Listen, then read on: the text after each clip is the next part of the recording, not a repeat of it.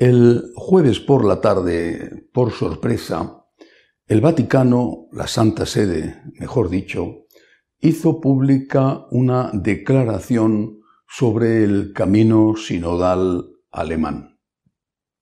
Una declaración necesaria, que era esperada desde hacía mucho tiempo y reclamada por muchos, pero una declaración sorprendente y también un poco ambigua.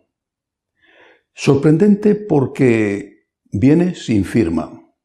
Es una declaración, dice el texto de la Santa Sede, no va firmada por nadie, ni por un dicasterio, obispos, eh, clero, doctrina de la fe o la Secretaría de Estado.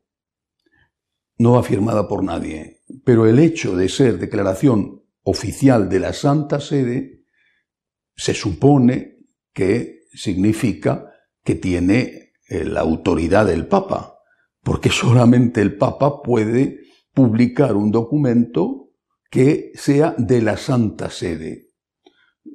Eso no significa que no hubiera sido muchísimo mejor que llevara una firma de quien fuera, y sobre todo si esa firma hubiera sido del Papa.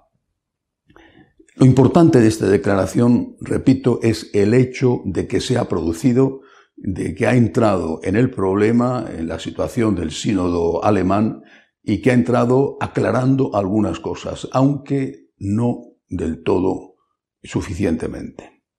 Primera cosa que dice la declaración, que las conclusiones del sínodo alemán no tienen valor de ley, no obligan a nadie y no pueden obligar ni a diócesis ni a personas a que esas conclusiones sean llevadas a la práctica. Por lo tanto, va en contra de uno de los puntos del sínodo alemán que dicen que no es un sínodo consultivo, sino deliberativo, y que sus conclusiones obligan. Segundo punto de la declaración. Dice que la Iglesia Católica en Alemania, a través de ese proceso sinodal, no puede aprobar nada que modifique la estructura de la Iglesia o que modifique su doctrina o su moral. No puede aprobar nada que haga esas modificaciones si eso no está asumido por el conjunto de la Iglesia Universal. Solamente si esas modificaciones fueran asumidas por toda la Iglesia Universal, eso tendría valor, eso tendría que ser llevado a la práctica. Es importante que el Vaticano diga eso y advierte además que se produciría una división en la Iglesia. Es una manera de decir que se produciría un cisma. Cita un texto de la carta que hace tres años el Papa Francisco escribió es así, firmada por él y con alguien a quien dirigirse, a la Iglesia Católica que peregrina en Alemania, mientras que ahora no se dirige a nadie en concreto, y en ese texto el Papa, entre otras cosas, decía que se corría el riesgo de ruptura con la Iglesia Universal, es decir, de crear un cisma, aunque no usaba la palabra, de crear una Iglesia nacional separada del resto de la Iglesia. Eso está bastante bien, pero Ahí es donde aparece la ambigüedad. Porque dice que no puede aprobar nada si eso no está eh, asumido por el conjunto de la Iglesia Universal. Da, por supuesto, por lo menos da como la cabe la posibilidad de que el conjunto de la Iglesia Universal pudiera aprobar modificaciones en la estructura de la misma por ejemplo, en el papel de los obispos, que es una de las cosas que propone el sínodo alemán, o en la doctrina sobre la naturaleza de Jesucristo, o en, el o en la ética, entre otras cosas, aceptación de la homosexualidad, del ejercicio de la homosexualidad, sacerdocio femenino, aceptación de sacerdotes eh, homosexuales y de sacerdotisas, por lo tanto, y el matrimonio homosexual para hombres, mujeres, para sacerdotes, para sacerdotisas. Esto solamente por citar algunos de los puntos, que hay muchísimos más que se están debatiendo eh, en el sínodo alemán. El Vaticano dice, ustedes no pueden aprobar esto por su cuenta porque eso supondría un cisma. Eso tiene que ser aprobado por la Iglesia Universal. Eso significa que da la posibilidad, aunque no lo diga explícitamente, de que eso pueda ser aprobado en otro sitio. ¿En qué sitio?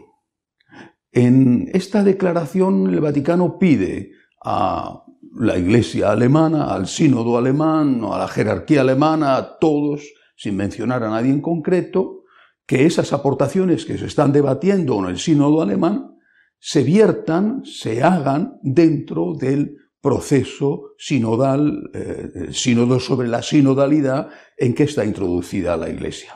Ustedes no vayan por libre y lo que ustedes que están pidiendo, todas estas cosas que he enumerado y muchas más, eso que ustedes que están pidiendo lo proponen, lo ofrecen como una propuesta al sínodo de la sinodalidad. Y ahí veremos lo que sale. Por lo tanto, queda en el aire, queda de manera ambigua sin aclarar qué pasaría si ese sínodo de la sinodalidad u otra institución que se creara más adelante decidiera aprobar esas cosas que hoy están reclamando los alemanes, si no todas, alguna. ¿Y qué sucedería si no todo el mundo en el sínodo o fuera del sínodo estuviera de acuerdo? Si, qué sé yo, la iglesia en África, por ejemplo, tantos países de África, muy pujante, con muchas vocaciones, con mucho fervor, o la iglesia en Europa del Este, pienso Polonia y no solo Polonia, no estuviera de acuerdo con esas cosas. Y en el sínodo, en cambio, por mayoría, en el sínodo de la sinodalidad, por mayoría se aceptaran algunas de esas peticiones del sínodo alemán, que no es el único que las está haciendo, aunque allí lo están haciendo por su cuenta y dándole a eso que están pensando aprobar un carácter de ley. ¿Qué sucedería? Eh, eh, es decir, ¿tiene la Iglesia la facultad de cambiar la doctrina y la moral? ¿Tiene la Iglesia la facultad de decir lo que antes era malo Ahora decimos que es bueno, lo que antes era pecado, ahora ya no lo es.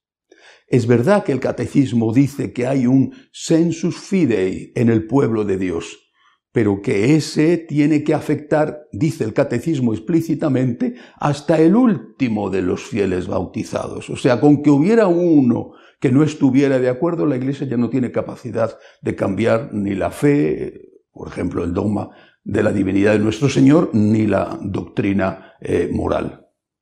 Esto queda en el aire y es un asunto realmente inquietante en el que esta declaración tendría que haber matizado, aclarado muchísimo más. Además de esto, cabe también la posibilidad de pensar, algunos lo están comentando ya, que se organizó el sínodo de la sinodalidad para ofrecer la posibilidad de que los alemanes terminaran con su sínodo y vertieran sus propuestas como una propuesta nacional más, lo mismo que ha hecho la Iglesia de Francia, de España o la Iglesia italiana. O la, bueno, nosotros aportamos a ese sínodo colectivo de toda la Iglesia católica nuestras propuestas que son eh, muy revolucionarias. Esa es una posibilidad de que el sínodo de la sinodalidad se hizo como un cauce en el que los alemanes, entre otros, pudieran verter sus opiniones, sus reclamaciones o sus deseos y que quizá podrían eh, concedérsele alguno para que se contentaran. En cualquier caso, la declaración dice que no tiene valor de ley lo que se apruebe en el sínodo alemán y que no pueden aprobar nada que no esté aprobado por la Iglesia Universal, porque se produciría un cisma. No pueden aprobar nada que no esté aprobado por la Iglesia Universal, y ahí vuelvo a insistir, es donde está la ambigüedad. ¿Puede la Iglesia Universal en un sínodo, el sínodo de la sinodalidad o de cualquier otra manera, cambiar la estructura de la Iglesia, cambiar el mensaje moral de la misma? ¿Puede hacerlo? El catecismo dice que sí, solamente con la condición de que todos los fieles, dice hasta el último de los fieles estuviera de acuerdo, cosa que evidentemente no va a suceder. No se ha hecho esperar la reacción alemana. Si la declaración del Vaticano se publica el jueves por la tarde, el jueves, muy pocas horas después, el jueves por la noche, ya estaba esa declaración eh, alemana en, los medios de comunicación online, firmada por el presidente de la Conferencia Episcopal Alemana, Monsignor Bachtin, y por la señora que es copresidente, eh, una laica que es copresidente del Sínodo Alemán. En esa declaración manifiestan sorpresa y utilizan otra palabra, irritación. Sorpresa e irritación. Sorpresa, ¿por qué? Porque dice, es una declaración que no va firmada. Eh, ¿Dónde se ha visto eso? Tienen razón. Es decir, la respuesta alemana va a incidir en los puntos débiles, en los puntos flacos de la declaración de la Santa Sede. Dice, pero si no va firmada, pero si esto no se ha visto nunca, tiene que ir firmado un documento. ¿Quién lo ha publicado? La Santa Sede, pero ¿quién está detrás? ¿Qué dicasterio está detrás? ¿Es el Santo Padre? ¿Por qué no está firmado? Y dice esta respuesta alemana, dice que esto no es un ejercicio de sinodalidad. Bueno, segunda cosa que dicen, lo que apruebe el sínodo alemán no va a obligar a ninguna diócesis. El Vaticano dice que no debe de obligar y que no puede obligar a los alemanes, alemanes contestan diciendo es que no va a obligar. Ahí también hay una trampa y un juego dialéctico. Efectivamente, no va a obligar, lo dicen los estatutos del sínodo, no va a obligar, pero puede ser aplicado. No es obligatorio que, por ejemplo, el cardenal arzobispo de Colonia lo aplique, o que un obispo de Baviera, el de Augsburgo, por ejemplo, lo aplique. No le puede obligar el sínodo a que lo aplique, pero lo puede aplicar el obispo que quiera, que son la inmensa mayoría de los obispos alemanes. La respuesta, por lo tanto, de los alemanes es una respuesta ambigua ante una ambigüedad de la Declaración del Vaticano. Dicen que ellos están ya haciendo sus aportaciones al sínodo sobre la sinodalidad, pero que eh, lo que ellos quieren es simplemente hacer eh, oír su voz de una forma potente porque tienen la impresión de que eh, no son los únicos que piensan así. En definitiva, irritación, rechazo, rechazo a mí me parece que total, ¿eh? y sorpresa por esos puntos débiles que les acusan supuestamente de que va a obligar eh, el, sínodo alemán, y ellos dicen no va a obligar a nadie, pero lo va a poder aplicar aquel obispo que quiera aplicarlo. La declaración del Vaticano, la declaración de la Santa Sede, era necesaria, era urgente, y eso es lo más positivo de la propia declaración.